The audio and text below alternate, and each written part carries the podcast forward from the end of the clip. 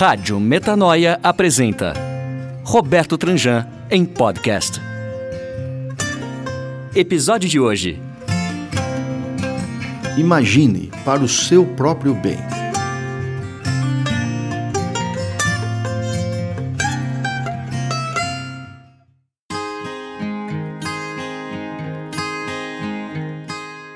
Todos nós fazemos o exercício de especular sobre o futuro.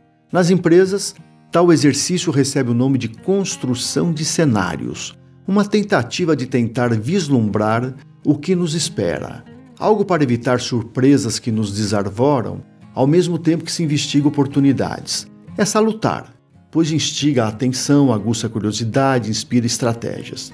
Também na vida pessoal, vislumbramos o futuro tentando antever ou prenunciar ameaças e novas possibilidades mas uma coisa precisa ficar bem clara.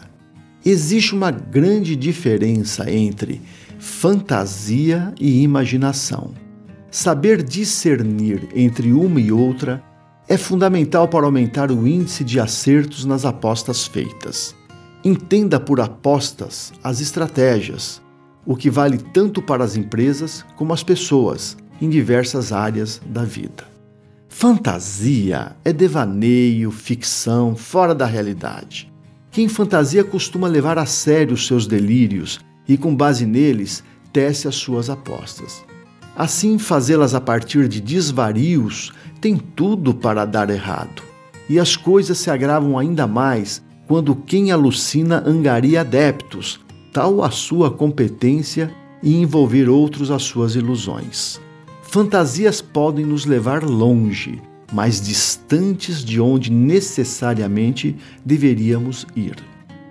Imaginação, por sua vez, é sonho, mas um sonho que se sonha acordado. Tem como base o desejo e, portanto, parte de uma intenção. Trata-se de construir imagens factíveis, mesmo quando são espetaculares.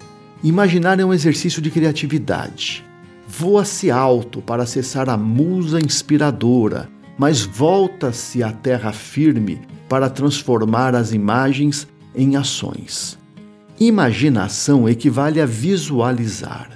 O que nos faz prosperar é ter uma visão positiva do futuro. O significado é intrínseco a essa visão. Quando quem imagina enxerga significado nas imagens criadas, a paixão desperta bem como o desejo de transformá-la em realidade. E isso será inspirador também para outros que, comungando do mesmo sonho, querem fazer parte da história. É o que chamamos de unir o aqui com o acolá, o físico e o metafísico, o material e o espiritual.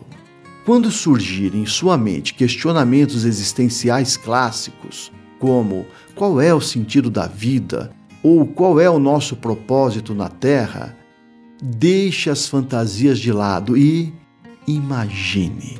Vai fazer bem para a sua saúde mental e espiritual e também para o planeta.